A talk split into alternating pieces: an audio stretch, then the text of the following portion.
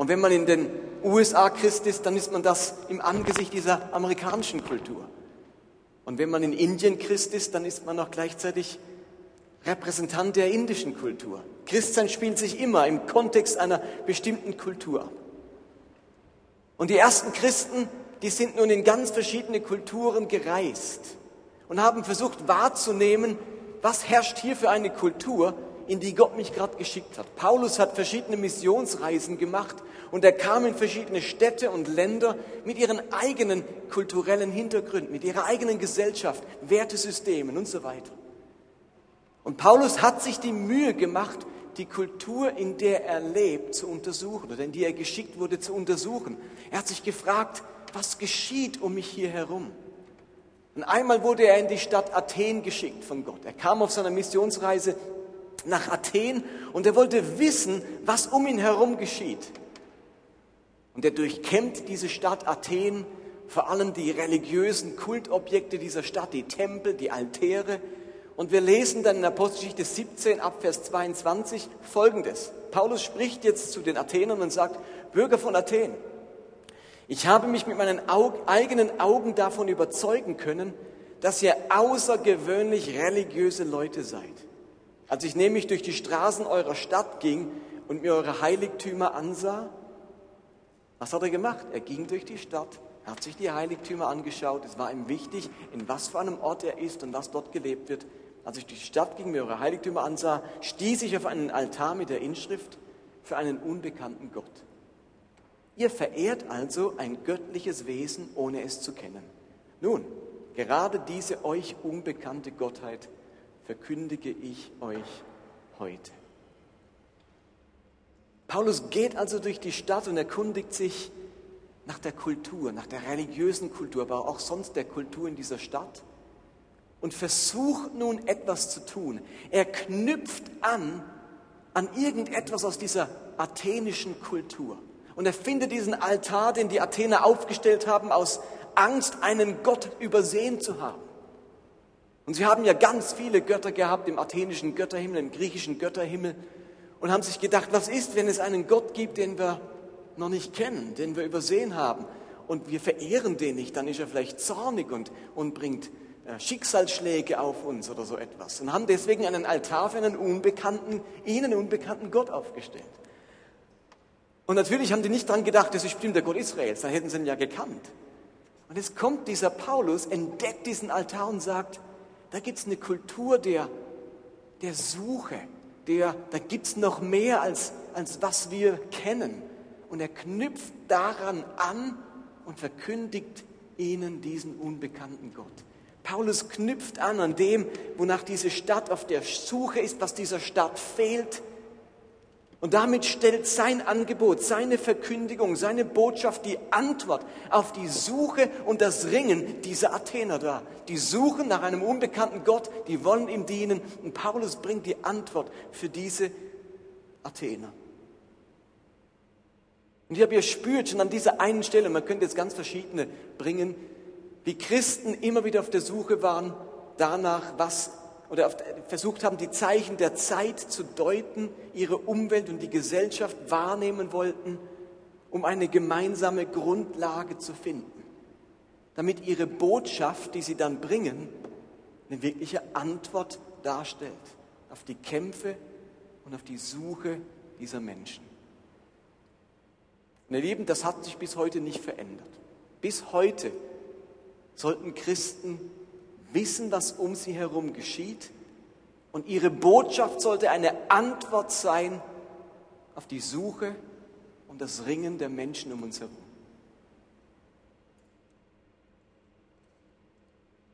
Hat jemand mal ein sehr gutes Buch geschrieben mit dem Thema, wir haben die Antwort. Was sind die Fragen? Und das Dahinter steckt der Gedanke, dass wir ganz schnell unsere Antworten präsentieren und gar nicht darauf achten, das sind nicht die Fragen der Menschen. Was beschäftigt sie eigentlich? Und dem wollen wir ein bisschen nachgehen heute Abend. Das sind die Fragen und die Anliegen und das Ringen unserer Kultur. Wenn wir also unsere Kultur anschauen, die Kultur des 21. Jahrhunderts, dann begegnen wir einer sehr ausgeprägten Kultur. Und Soziologen und so weiter würden heute von der Kultur der Postmoderne sprechen. Habt ihr den Begriff schon mal gehört? Postmoderne. Das heißt nicht, dass die Post moderner wird, im Gegensatz zu früher, sondern Postmoderne, das ist ein fester Ausdruck. Den könnt ihr googeln, da könnt ihr Wikipedia nachschlagen, da findet ihr kein Ende an Artikeln über die Postmoderne. Und ich habe mir jetzt gesagt, ich habe erst hier zeitenweise euch die Postmoderne vorstellen wollen und gedacht, ich lasse es bleiben. Ich reduziere es auf zwei große Credos, Glaubensbekenntnisse der Postmoderne. Der postmoderne Mensch, der Mensch um uns herum, der glaubt manchmal schon sehr weit und manchmal erst latent, versteckt, auch nur anfänglich und andere glauben das ganz stark, an zwei große Grundglaubensbekenntnisse. Die betreffen, das eine heißt, betrifft das Thema, soll ich es nennen, Wahrheit, Toleranz, Moral. Wenn es sich gut anfühlt, dann tu es. Also Maßstab für mein Handeln ist nicht eine höhere Instanz, eine, ein göttliches Gebot, eine Moral, sondern wenn es sich gut anfühlt, dann mach's. Die letzte Instanz für mein Handeln ist mein Gefühl, wie es sich für mich anfühlt und nicht, was die Gesellschaft denkt, was der Pfarrer sagt, was in der Bibel steht oder was sonst irgendjemand sagt oder ob es der moralische Imperativ eines Kant ist, wer auch immer. Wenn es sich gut anfühlt, dann tu es. Und der zweite Satz der postmodernen Menschen lautet, wahr ist, was für mich im Moment stimmt. Wahr ist, was für mich im Moment stimmt.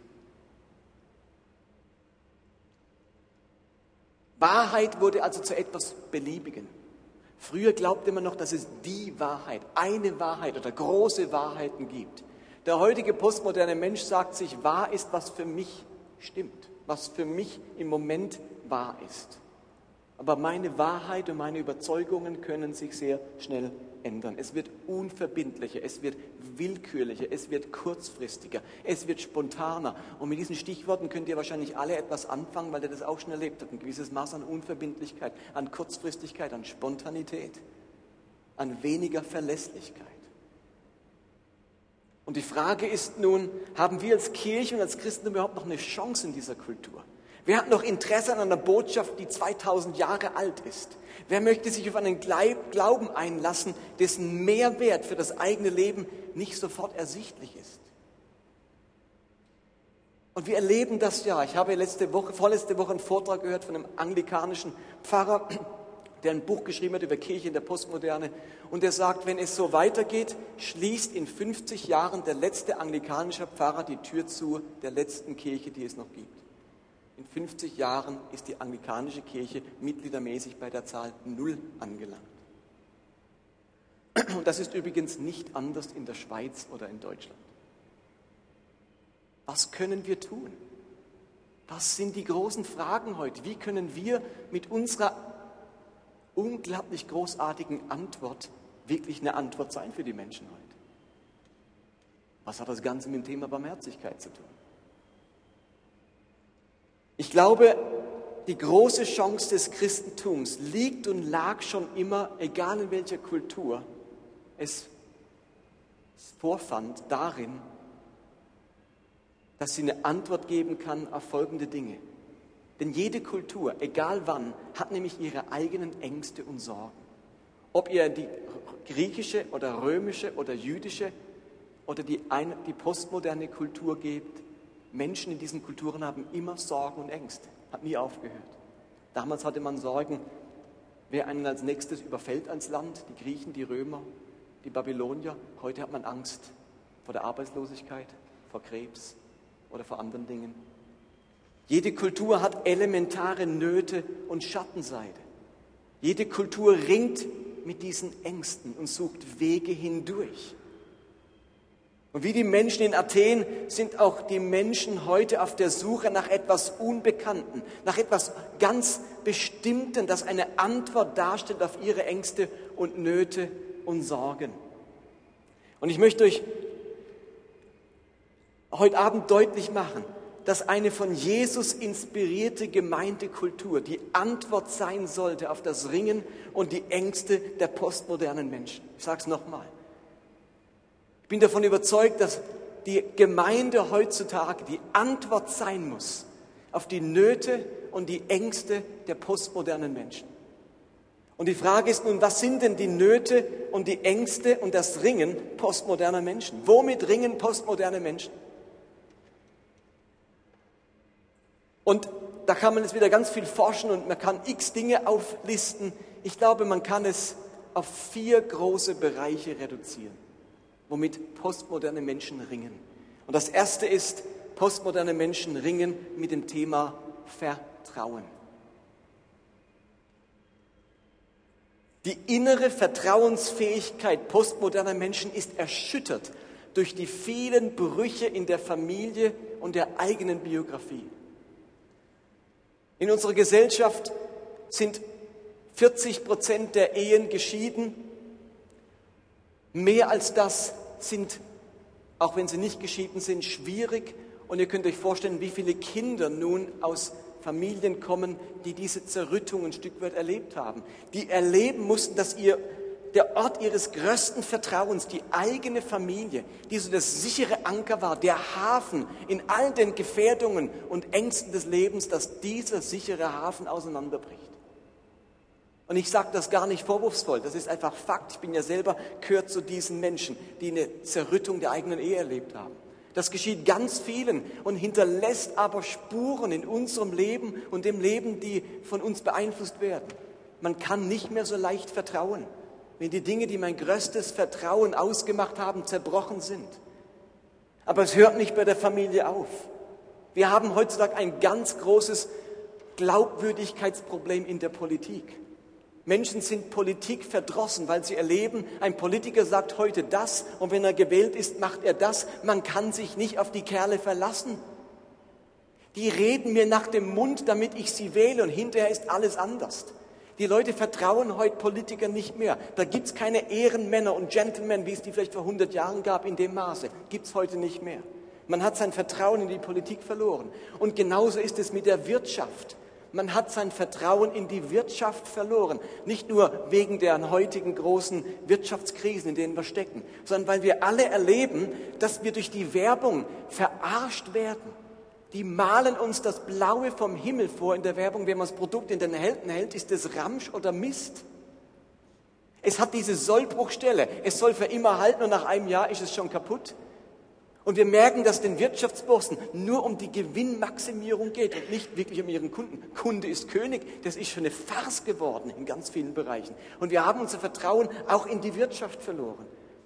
Und der letzte Anker des Vertrauens ist nun auch noch gekappt, nämlich die Kirche. Die großen Skandale innerhalb der Kirchen mit Missbrauch, sexuellem Missbrauch, haben nun auch das Vertrauen in die Kirche erschüttert. Und der postmoderne Mensch steckt in einer riesigen Vertrauenskrise. Wo kann ich noch vertrauen? Auf wen kann ich mich verlassen? Wo kann ich mich anbinden?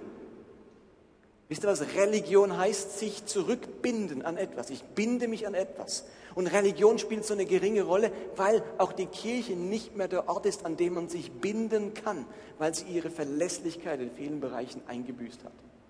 Das ist der erste Bereich, womit postmoderne Menschen zu kämpfen haben, mit Vertrauen.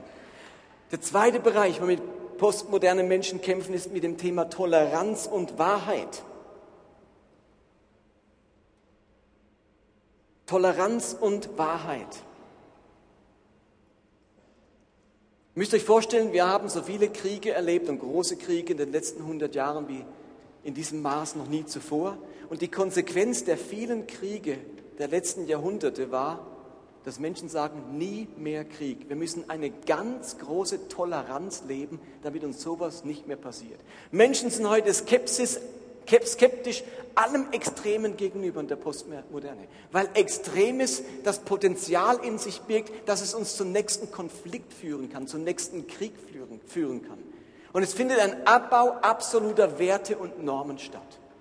Weil alles Absolute, alles Radikale, alles Eindeutige, alles Einseitige, alles Fundamentalistische birgt im Kern die Gefahr von Intoleranz, von Krieg, von Konflikt und von Streit. Und der postmoderne Mensch sagt sich, lieber ist nichts mehr wirklich wahr, als dass uns Wahrheit wieder irgendwo in einen Krieg führt. Es wird heutzutage der universelle Wahrheitsanspruch von Religionen oder sonstigen Systemen abgelehnt. Menschen haben die Schnauze voll von all den Ideologien, die gesagt haben, wir sind das einzig Wahre, ob es der Kommunismus war oder der Materialismus oder das Christentum oder was auch immer. Man will heute nicht mehr glauben, dass es die eine einzige Wahrheit gibt. Man hat große Zweifel an dogmatischer und verkündigter Wahrheit. Man ist des Redens müde geworden die letzten 100 Jahre. Und der postmoderne Mensch sagt sich, da kümmere ich mich nicht mehr drum, das betrifft mich nicht mehr, was erzählt wird. Ich bestimme selbst, was wahr ist. Und ich lasse mich nicht auf Einseitigkeiten und Extreme ein. Und logisch, wo das Kultur wird, gibt es auch immer links und rechts wieder die, die Bereiche, wo Menschen doch wieder extrem werden. Wo also dieser Mainstream von einigen unterbrochen wird und sagen, wir werden jetzt wieder Neonazis oder wir werden wieder Linke. Das ist immer die Kehrseite bei einem Mainstream. Dritter Bereich, womit Menschen heute kämpfen, ist das Thema Zerbrochenheit. Zerbrochenheit. Die Globalisierung in unserer Gesellschaft lässt viele Probleme unüberwindbar erscheinen. Zu komplex. Man hat heutzutage gegenüber ganz vielen Dingen das Gefühl der Hilflosigkeit, Machtlosigkeit und Hoffnungslosigkeit. Es findet eine Sinnentleerung des Lebens statt. Eben jede zweite, fast jede zweite Familie ist zerbrochen mit all ihren Konsequenzen. Wir erleben eine Zunahme von Süchten und psychischen Erkrankungen. Das hat doch seinen Grund. Es sind heute mehr Menschen drogensüchtig als je zuvor. Nicht unbedingt harte Drogen wie Heroin, sondern ganz neue Drogen. Und wir erleben ein großes Maß an sexueller Zerbrochenheit, gebrochene Herzen, frühe Sexualkontakte, Missbrauch, was dazu führt, dass unsere postmoderne Gesellschaft eine sehr zerbrochene Gesellschaft ist, die nicht in einer heilen Welt aufwachsen und auch vor allem nicht in einer persönlich heilen Welt aufwachsen. Und zu guter Letzt kämpfen postmoderne Menschen mit dem Thema Einsamkeit. Das ist so das Leid der ersten Welt. Wenn das Leid der dritten Welt ist Armut an Ressourcen, dann ist das Leid der ersten Welt Armut an Beziehungen. Wir erleben heute eine zunehmende Beziehungslosigkeit durch Zeitmangel und mangelnde Beziehungsfähigkeit. Wir erleben heute den Verlust traditioneller Beziehungen, den typischen traditionellen Beziehungen, wie man sie hatte. Wir erleben einen Verlust von Solidarität und eines allgemeinen Gemeinschaftsgefühls. Wir erleben eine Aufspaltung des gesellschaftlichen Lebens in eine Vielzahl von Gruppen, mit ganz individuellen, sich widersprechenden Denk- und Verhaltensweisen. Das ist unglaublich herausfordernd. Vor, früher hattest du so gesellschaftlich zwei, drei, drei Schichten, Oberschicht, Mittelschicht, Unterschicht, das war's, da hast du dich einordnen können. Heutzutage gibt es so viele gesellschaftliche Milieus mit ganz unterschiedlichen Lebensansichten, die sich kaum mehr irgendwie verbinden lassen. Das macht Menschen Angst. Wo gehöre ich dazu? Gehöre ich überhaupt noch dazu? Wo kann ich mich einordnen? Es gibt einen Verlust von Zugehörigkeitsgefühl. Und wir erleben etwas ganz Erschreckendes, nämlich die Verlagerung von echten Freundschaften auf virtuelle Begegnungen. Stichwort Facebook und so weiter.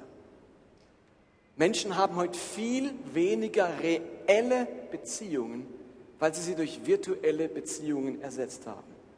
Wir erleben eine Vereinsamung vieler Haushalte. Noch nie gab es so viele Single-Haushalte wie heutzutage. Und wir erleben eine grundlegende Sehnsucht der Menschen ganz neu nach Liebe und Annahme. Aber wisst ihr, was daraus resultiert? Aus dem Mangel an Beziehung, aus dem Verlust von traditionellen Beziehungen, aus der Virtualisierung von Beziehungen. Es entsteht eine Überforderung durch übersteigerte Beziehungsansprüche. Jetzt konzentriert sich dieser Mangel auf die paar wenigen, die ich habe, auf die paar, die ich noch habe. Und es findet eine Überforderung statt. Und wir sind gebrannte Kinder durch zerbrochene Beziehungen. Das sind so die Ängste und das Ringen postmoderner Menschen. Ich möchte euch, wollte es einfach mal euch schildern, wie das heutzutage aussieht. Und wir möchten diesen großen Fragen der Menschen keine schnelle oder brillante Antwort bieten durch Programme oder so etwas, sondern wir wollen als Gemeinde eine Kultur, ein Klima, einen Lebensstil entwickeln, der Menschen in ihren Kämpfen eine echte Alternative bringt zu ihrem bisherigen Lebensstil. Und ich glaube, eine Kultur, die eine Antwort darstellt auf diese gerade eben geschilderten Ängste des postmodernen Menschen, ist die Kultur der Barmherzigkeit. Kultur der Barmherzigkeit. Und natürlich gibt es nicht nur eine Kultur in der Gemeinde. Es gibt ganz unterschiedliche Kulturen, die man als Gemeinde leben sollte. Aber ich glaube, wenn man so eine, eine Rangliste der Kulturen in, im Reich Gottes aufstellen müsste, dann rangiert die Kultur der Barmherzigkeit ganz weit oben.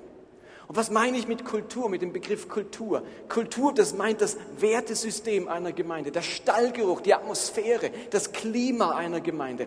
Etwas, das unseren Lebensstil als Christen zutiefst prägen soll. Kultur, das ist der innere Kompass unseres Lebens, nach dem wir uns immer wieder ausrichten. Die Kultur einer Gemeinde durchdringt und prägt alle Bereiche einer Gemeinde. Und jetzt geht es wirklich um, den, um die Kultur und den Lebensstil der Barmherzigkeit. Ich glaube, dass Gott seine Gemeinde auf der Grundlage von Barmherzigkeit baut. Ich sage es nochmal, Gott baut seine Gemeinde auf der Grundlage von Barmherzigkeit. Zum einen geht es darum, dass Menschen in einer Gemeinde die Barmherzigkeit Gottes erleben und empfangen. Menschen erleben und empfangen die überschwängliche Barmherzigkeit Gottes. Das ist Fundament von Kirche. Und das Zweite ist, Menschen werden selbst barmherzig und geben diese Barmherzigkeit Gottes weiter. Das zweite Element, warum Kirche auf Barmherzigkeit beruht. Wir erleben die Barmherzigkeit, werden selbst barmherzig geben sie weiter.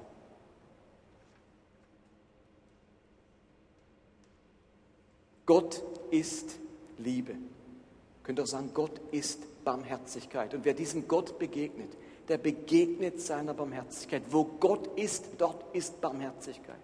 Wer sich diesem Gott nahen möchte, der naht sich dem Thema Barmherzigkeit. Wer ins Reich Gottes hineinkommt, der kommt in ein Reich der Barmherzigkeit. Barmherzigkeit hat nichts mit Weichlichkeit oder mit Willkür zu tun, sondern es ist eine Eigenschaft der Liebe Gottes, barmherzig zu sein. Und in dem verbleibenden Zeit und Teil will ich der Frage nachgehen, stimmt das wirklich, dass Gott auf der Grundlage von Barmherzigkeit seine Gemeinde baut? Stimmt das wirklich? Versetzt euch mal in eure Schulzeit. Erinnert euch an die Zeit, als ihr Schüler wart und man im, Musik, ups, im Musikunterricht gewählt hat, nicht im Musikunterricht, im Sportunterricht gewählt hat. Erinnert ihr euch, Sportunterricht, zwei Mannschaften, wer wählt? dann werden zwei ausgesucht und die wählen jetzt, wen sie in ihrer Mannschaft haben. Wer spielt in welcher Mannschaft? Und dann gab es die, die immer zuerst gewählt wurden. Kennt ihr das? Waren immer die gleichen, die Sportlichen, die Fitten. Und dann gab es die, die immer übrig geblieben sind, die niemand in seiner Mannschaft wollte. Und am Schluss hat man sich ihre erbarmt, dann hat man halt die zwei, drei Loser aufgeteilt in irgendeine Mannschaft. Dann gehst du halt noch dorthin, du gehst noch dahin. Aber erinnert ihr euch, für diejenigen, die auf der Winner-Seite waren, war das immer toll, wird erst gewählt, war immer klar. Und elend war es für die, die eben unsportlich waren. Vielleicht auch unsympathisch, vielleicht übergewichtig oder zwei linke Füße hatten. Die Loser, die immer zuletzt gewählt wurden. Und wenn ich wählen musste, habe ich mir ja auch schon logisch die besten Spieler gesucht und nicht die schlechtesten. Stellt euch vor, Gott müsste wählen. Gott wäre einer von denen, die wählt, der wählt. Wen wählt Gott für sein Team? Wen wählt unser Gott für sein Team? Die Gewinner oder die Verlierer? Die Bedeutsamen oder die Unbedeutenden? Die Beliebten oder die Außenseiter? Die Begabten oder die Unbegabten? Ihr Lieben, eine wunderbare Bibelstelle, die beschreibt, wen Gott in sein Team holt. mit welchen Menschen er seine Gemeinde und sein Reich bauen möchte, steht im 1. Korintherbrief, Kapitel 1, Vers 26. Lest es euch mal vor. Lest gut mit, das sind beeindruckende Verse. Seht euch doch einmal in, eurer, in euren eigenen Reihen um, Geschwister. Sagt Paulus an die Korinther, sagt Jesus uns heute. Seht euch doch einmal in euren eigenen Reihen um, Geschwister. Was für Leute hat Gott sich ausgesucht, als er euch berief? Es sind nicht viele Kluge und Gebildete darunter, wenn man nach menschlichen Maßstäben urteilt. Nicht viele Mächtige, nicht viele von vornehmer Herkunft. Im Gegenteil, was nach dem Urteil der Welt ungebildet ist, das hat Gott erwählt, um die Klugheit der Klugen zunichte zu machen. Und was nach dem Urteil der Welt schwach ist, das hat Gott erwählt, um die Stärke der Starken zunichte zu machen. Was in dieser Welt unbedeutend und verachtet ist und was bei den Menschen nichts gilt, das hat Gott erwählt, damit ans Licht kommt, wie nichtig das ist, was bei ihnen etwas gilt. Das ist nicht ein erstaunlicher Text? Hier beschreibt Paulus ganz ausführlich, wen, wen Gott in seinem Team haben möchte. Nicht viele Kluge, nicht viele Gebildete, nicht viele Mächtige, nicht viele von ferner, vornehmer Herkunft, sondern im Gegenteil. Und jetzt bringt er, äh, wie viele Begriffe sind es? Eins, zwei, drei, vier Begriffe. Nee, mehr als vier. Ich sage es euch. Das Erste, was Gott in sein Team wählt, in seine Mannschaft, sind das Ungebildete hat Gott erwählt. Griechisch Moros. Das Wort bedeutet eigentlich töricht, ein Narr, ein Dummkopf. Es geht um Menschen, die keine hohe Bildung haben, Menschen, die nicht mit ihrer Weisheit und Intelligenz brillieren können, Menschen schwer von Begriff, von einfachem Verstand. Das ist das Wort, wo Jesus sagt, wenn du zu deinem Bruder sagst, du Moros, du Depp, bist du des höllischen Feuers schuldig. Und Gott sagt, genau die, die Dummköpfe, die nichts auf dem Kasten haben intellektuell, die hat Gott in sein Team erwählt. Zweiter Begriff, das Schwache hat Gott erwählt. Griechisch Asthenes. Wörtlich heißt es Asthenes, nicht Stärke, nicht Fähigkeit. Also die Unfähigen. Das Wort kann auch krank oder gebrechlich bedeuten. Jede Art von Schwäche und mangelnder Kraft ist damit gemeint ohnmächtige Menschen, machtlose Menschen, Menschen, die sich nicht behaupten können, die eingeschränkt sind, Menschen, die man gerne übergeht und deren Wort und Stimme nicht viel gilt. Asthenes, die Schwachen, die nicht Starken. Nächster Begriff, den Gott erwählt hat in seinem Team, ist die Agenes, griechisch die nicht Wohlgeborenen. Agenes, genau haben ja von Stammbaum das Wort Genes, geboren, also nicht wohlgeboren. Menschen, die nicht aus gutem Hause kommen, denen nicht viel in die Wiege gelegt wurde. Menschen aus ganz einfachen Verhältnissen, Verhältnissen. Menschen von ganz unten, denen niemand Bedeutung zumisst und von denen niemand viel erwartet. Die nicht die Unfähigen, die ganz einfachen, aus einfachen Verhältnissen. Da heißt es, das Verachtete hat Gott erwählt. Exuteneo griechisch. Hier geht es um Menschen, die Ablehnung erfahren, Verachtung erfahren. Menschen, die keine Annahme erleben, ausgestoßen sind, auf die herabgesehen wird. Die Vorsilbe ex bedeutet immer aus, heraus, weg von. Die sind am Rande. Menschen, die ausgeschlossen sind, an den Rand gedrängt, die es nicht geschafft haben, Teil zu sein, die hat Gott erwählt. Und zu guter Letzt, das, was bei den Menschen nichts gilt, hat Gott erwählt. Wörtlich heißt es, das, was nichts ist. Hier sind all die Menschen zusammengefasst, die nach weltlichen Maßstäben, nach den Gesichtspunkten der heutigen Zeit nicht mithalten können. In den Augen der heutigen Menschen sind sie einfach nichts.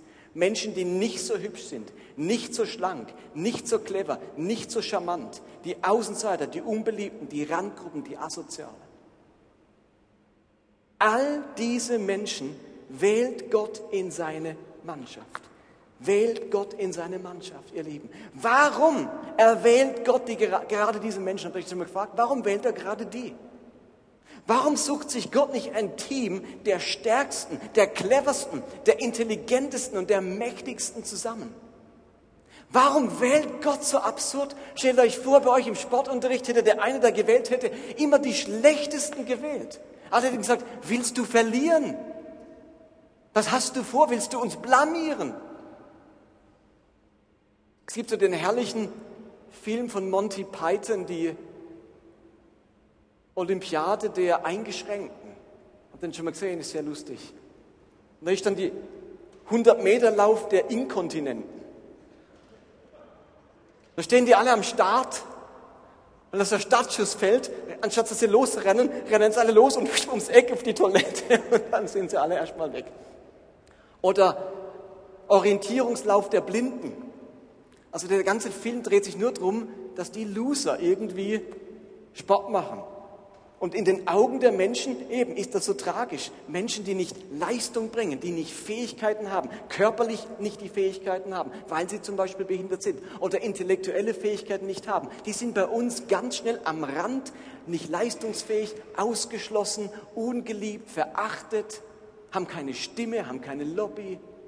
Und genau diese Leute wählt Gott in sein Team. Stellt euch vor, ein Nationaltrainer wird für seine Mannschaft die schlechtesten Spieler der Liga zusammenholen. Stellt euch vor, ein Zirkusdirektor würde die unbegabtesten Artisten anstellen. Aber genau das macht unser Gott. Er erwählt sich für sein Reich, von dem weit mehr abhängt als von einem Fußballspiel oder einer Zirkusaufführung. Er erwählt für sein Team unbedeutende, ungebildete, verachtete und schwache Menschen. Warum? Und genau das lesen wir in den nächsten Versen, ab Vers 29. Warum wählt Gott diese Leute?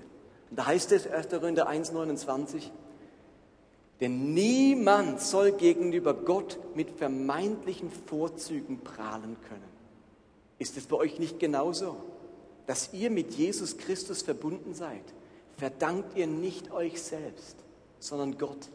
Er hat in Christus seine Weisheit sichtbar werden lassen. Eine Weisheit, die uns zugute kommt. Denn Christus ist unsere Gerechtigkeit. Durch Christus gehören wir zu Gottes heiligen Volk. Und durch Christus sind wir erlöst. Wenn also, um es mit den Worten der Schrift zu sagen, jemand auf etwas stolz sein will, soll er auf den Herrn stolz sein. Das ist Paulus Antwort Warum? Und Luther sagt es so schön in Vers 30, sagt Luther, durch ihn, durch Christus seid ihr, durch Gott seid ihr in Christus Jesus, der uns von Gott gemacht ist zur Weisheit und zur Gerechtigkeit und zur Heiligung und zur Erlösung. Das ist Gottes Logik. Er nimmt die Verachteten, die Außenseiter, die Loser und macht sie zu Winnern, indem Christus für sie zur Weisheit, zu ihrer Intelligenz, zur Erlösung, zur Heiligkeit und zur Gerechtigkeit wird. Eigenschaften, die an Kostbarkeit nicht zu übertreffen sind, die schenkt uns Gottes Erbarmen. Er nimmt die, die nichts zu bieten haben. Und durch Christus werden diese Menschen verwandelt, verändert und ungeheuer reich. Und sie können sich nicht rühmen, haha, wo ich herkomme, die Intelligenz, die ich mitbringe, die Fähigkeiten, die ich habe. Gott sagt, wenn du auf eines stolz sein kannst als Loser, der zum Winner geworden ist, dann ist es auf Gott. Auf ihn kannst du stolz sein. Gott hat all diese Menschen für sein Reich erwählt, weil sie alle miteinander seine Barmherzigkeit nötig haben und das auch wissen. Der Starke und der Weise, der Wohlgeborene, die haben doch den Eindruck, nichts und niemanden zu brauchen. Aber der Schwache, der Elende, der Niedrige, der hat nur eine Chance, nämlich wenn Gott sich seiner erbarmt. Und genau das tut Gott mit diesen Leuten. Er erbarmt sich über diese Menschen und über ihren Mangel und führt sie mit Christus zusammen. Und plötzlich wird dieser Christus ihre Weisheit, ihre Gerechtigkeit, ihre Heiligung und ihre Erlösung. Und wenn andere sich vielleicht von Geburt an etwas einbilden, was sie haben, dann schenkt Gott den anderen das aus lauter Erbarmen. Gott stellt sich eine Truppe aus Losern zusammen, erbarmt sich ihrer, schenkt, beschenkt sie mit allem, was er hat und macht sie zu Winnern. Gottes Team besteht aus Menschen, die Barmherzigkeit nötig haben. Und jetzt sitzt du heute Abend hier und denkst du, will aber kein Loser sein. Und ich glaube, man kann uns heute Abend wahrscheinlich in zwei Gruppen aufteilen. Ein Teil von den Menschen, die zu unserer Gemeinde gehören, die zum Reich Gottes gehören, in dieser Stadt, auf dieser Welt, das sind wirklich die, die Paulus beschreibt. Frage heute Abend ist, akzeptierst du dich als jemanden, der Barmherzigkeit nötig hat? Hast du die Demut, habe ich die Demut, mich unter die einzureihen, die Paulus hier aufzählt? Die Ungebildeten, Niedrigen, Verachteten. Kann ich mir eingestehen, dass ich Gottes Erbarmen nötig habe und ohne seine Barmherzigkeit nicht existieren kann? Kann ich sagen, dass mein ganzer Stolz Gottes Barmherzigkeit ist und nicht meine Fähigkeiten? Kann ich dankbar sein, dass mich Gott in seine Mannschaft gewählt hat und sich meiner erbarmt hat? Lebe ich aus Gottes Erbarmen? Oder du reißt dich, und das ist der letzte Gedanke, zur anderen Gruppe ein. Wenn du, nie, wenn du dich nicht zu dieser Gruppe zählen kannst, weil du tatsächlich gebildet bist oder kraftvoll bist oder aus gutem Hause kommst. Und in der Schweiz überwiegen diese Leute wahrscheinlich. Dann stellt sich die Frage, ob es mir gelingt, mit den anderen aus Gottes Mannschaft barmherzig zu sein. Das Team kommt nur miteinander aus, wenn alle verstehen, dass sie einander Barmherzigkeit schulden. Reich Gottes hat viele schwache Menschen, törichte Menschen, anstrengende Menschen, einfache Menschen.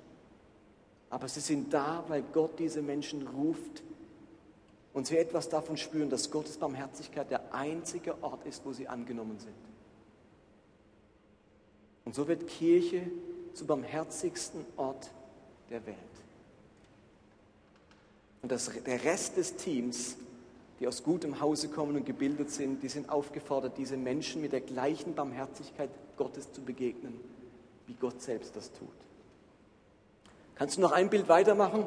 Ich habe das Trikot dieser Mannschaft gefunden.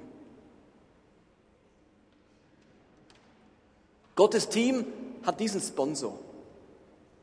Steht ja immer drauf, wer der Sponsor ist. Ihr Lieben, wer unsere Mannschaft sponsert, Wer uns bezahlt, wer uns finanziert, wer unser Leben reich macht, ist die Barmherzigkeit Gottes. Das ist unser Hauptsponsor. Dieses Trikot tragen wir alle. Wir alle sind abhängig von Barmherzigkeit. Egal woher du kommst.